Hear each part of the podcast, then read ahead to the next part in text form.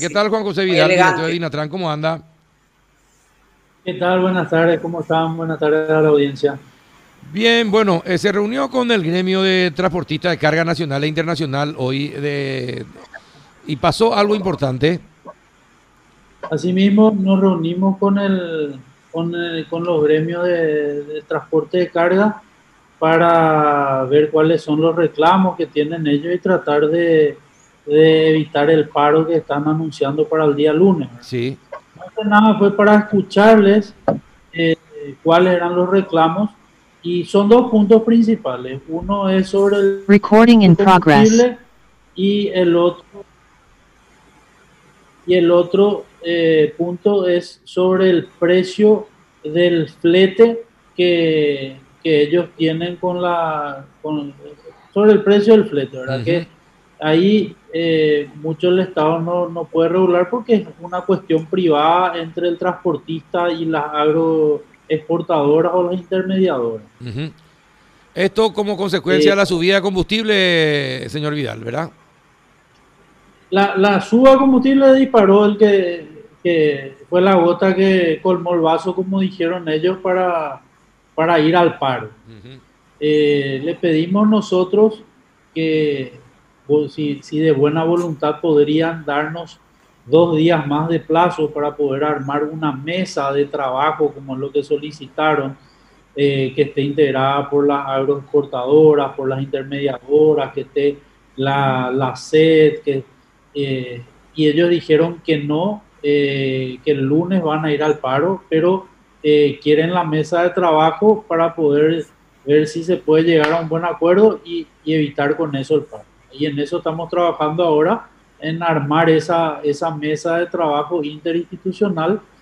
Solamente que es un poco complicado porque eh, con la cantidad de personas que son ellos, más eh, los responsables de cada institución y sus técnicos, y ellos no quieren hacerlo en forma virtual, entonces tenemos que buscar dónde hacer eh, esa mesa de trabajo por todo, por todo el protocolo que hay por la pandemia.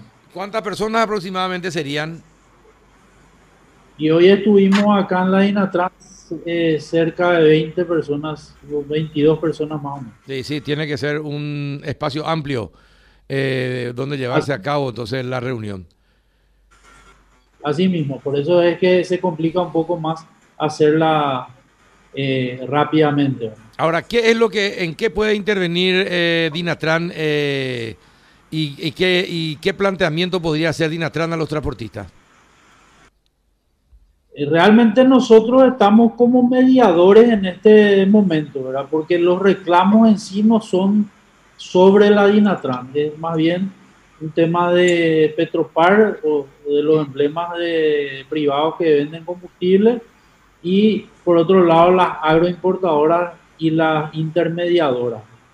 Lo que nosotros estamos haciendo es hacer de mediadores entre los transportistas y estas, y, y, y, estas empresas para poder llegar a un acuerdo. Y como dicen ellos que el Estado de alguna u otra manera controle que se cumpla ese acuerdo porque en febrero del año pasado ya hubo un acuerdo con las aeroportadoras, con las intermediadoras sobre un precio de flete que ahora se volvió a incumplir ese acuerdo al que se había llegado en febrero del año pasado. Ajá, y ustedes todavía no hablaron con los agroexportadores para ver eh, si tienen alguna, mm, mm, alguna posibilidad de ceder en algo. Y ahora estamos buscando comunicarnos con ellos. nosotros ahora a las 11 fue la reunión con los transportistas que duró más o menos hasta las 12 y media y a partir de ahí empezamos a, hacer los contactos con, con, todos los que formarían parte de esa mesa de trabajo. Sí. Bueno, Rafa, ¿alguna consulta? No, gracias, Carlos. Mi saludo. Adela. ¿Qué tan difícil es responder positivamente después de esta mesa negociadora a estos reclamos, señor director de Dinatran? Bueno, en, en cuanto al, al, precio del combustible, yo no puedo, no puedo hablar, ¿verdad? Porque no, no es un área que de mi competencia. Y en cuanto al precio del flete, es, el, flete es una negociación privada entre, entre, dos, entre dos empresas privadas. Eh, nosotros como Dinatran sacamos un precio estimativo de flete, eh, pero eh, no, es no es como el precio del pasaje que las empresas están obligadas a cobrar eso, sino que esta es una actividad privada y que acá entra mucho la ley de la oferta y la demanda. Entonces, ahí es donde tenemos nosotros de que actuar verdaderamente como mediadores para que entre las agroexportadoras y los transportistas lleguen a un acuerdo, firmen un acuerdo y respeten y se respeten el, precio que pactan ahí, ¿verdad? Ahora, si ustedes son mediadores y esto es básicamente un problema entre eh, eh, con diferentes gremios eh, del sector privado, ¿qué tanto podrían influir ustedes en la mediación? y realmente no sé en qué porcentaje, ¿verdad? Pero vamos a hacer todo lo posible para que se pueda llegar a un acuerdo como lo hicimos ya hace un año y medio, o sea, hace un año y medio atrás, en febrero, donde hubo este mismo inconveniente y se pudo llegar a un acuerdo. Eh, y bueno, y si no hay acuerdo, eh, ¿qué dijeron? ¿Hasta cuánto, cuánto es el plazo que tienen ustedes para tratar de encontrar una solución al problema? Porque ellos van a, creo que van a poner sus camiones en las rutas y se podría complicar todo. Eh, ¿cuánto, ¿Cuánto tiempo eh, tienen ustedes para tratar de encontrar una solución al tema? Y ellos dijeron que el lunes van a parar. Si, si no se soluciona esto, si no se arma la mesa de trabajo, por lo menos eh, el lunes ellos paran. Y hablan de que son 50 mil camiones que van a cerrar toda la, todo el país. Exacto. ¿Ustedes podrían armar para mañana una, una mesa de negociaciones o es difícil? De, armar se podría armar, pero el problema que tenemos es justamente que si fuera virtual, podemos hacerlo esta tarde mismo. El problema es que ellos quieren presencial y ahí es donde está el, protocolo, tenemos que encontrar un lugar amplio, tenemos que... Eh, ahí es donde se nos complica un poco el, pedido de Ahora, señor Vidal, ¿cuál es la percepción que usted tiene del pedido de de los transportistas. ¿Ellos quieren encontrar una solución o eh, dan exigencias prácticamente incumplibles para justificar la manifestación del lunes? Ellos quieren que el Estado regule el precio del flete y eso es algo imposible. Rafa, vos que sos también entendido en derecho, fuiste político, ¿cómo se podría resolver esto cuando eh, se tiene ese tipo de exigencias y donde el Estado no puede tener poder de decisión.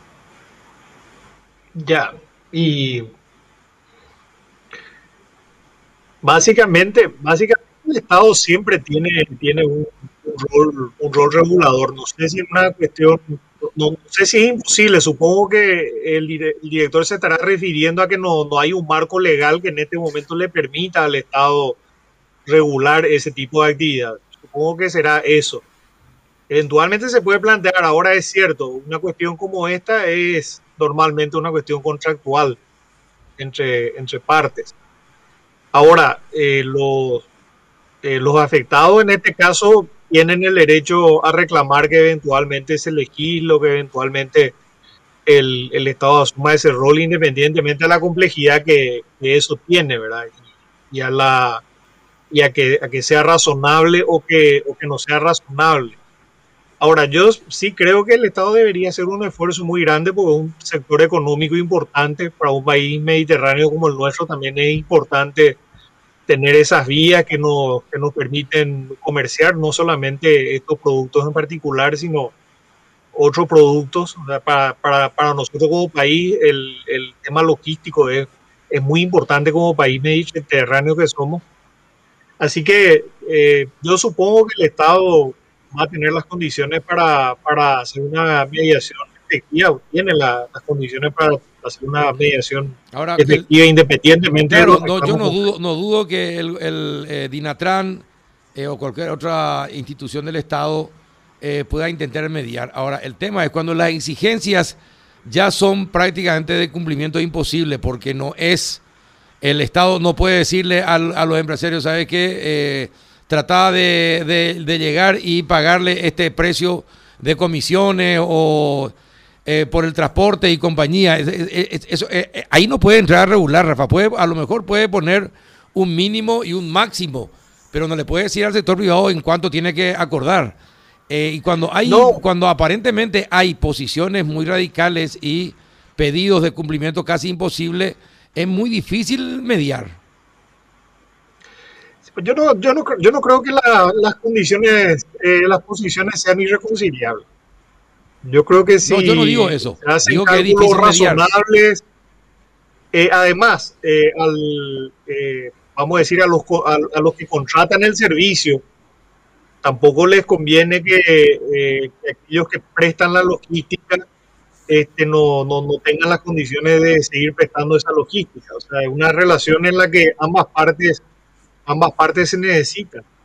Así que eh, evidente, evidentemente cuando se inicia un proceso de negociación siempre se, plantean, se plantean este, pedidos ideales. Ahora, de, ahí a que se cumpla esos máximos o que se llegue a un, a un intermedio razonable, que es lo que normalmente ocurre, eh, yo creo que yo creo que ahí es donde el Estado eh, va a tener un, rol sumamente importante, no solamente la, la sino también otras instituciones, para tratar de acercar posiciones.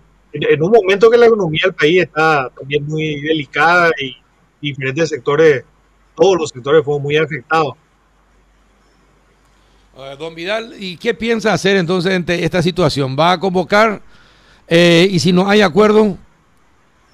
No, eh, así como, como dijo el doctor la ¿verdad? O sea, en este momento no hay un respaldo eh, jurídico legal para que el Estado pueda regular ese precio. Claro que se puede hacer una ley y se regula el precio del flete, ¿verdad? Pero eso en este momento no. Pero eh, no, esto no es imposible, Carlos. O sea, hace un año y medio atrás, en febrero, estábamos con este mismo problema y, y eso se llegó a un acuerdo y no hubo paro tampoco, ¿verdad? Yo creo que, yo creo que va a pasar lo mismo en este momento, ¿verdad? O sea, eh, solamente que la, el, el en este momento de pandemia se complica un poco más nomás la, la manera de hacerlo, pero, pero sí, o sea, yo creo que vamos a llegar a un acuerdo favorable para todas las partes, como se había llegado en aquel febrero, y, y, esto no va, no, no, va a llegar al paro. Tengo, tengo esa esperanza por lo menos. Bueno, genial. Y si querés un consejero... Ojalá, que sea así. Claro, y si querés un consejero, don Vidal, ahí está el señor Rafael Filisola, ya sin decirte nada, gratis te, te dio consejo hoy, ¿eh? Nosotros necesitamos todos los consejeros posibles. Bueno, está bien. Un abrazo, Vidal. Gracias por atender. éxito. Gracias a ustedes que tengan un buen resto de jornada. Muchas gracias.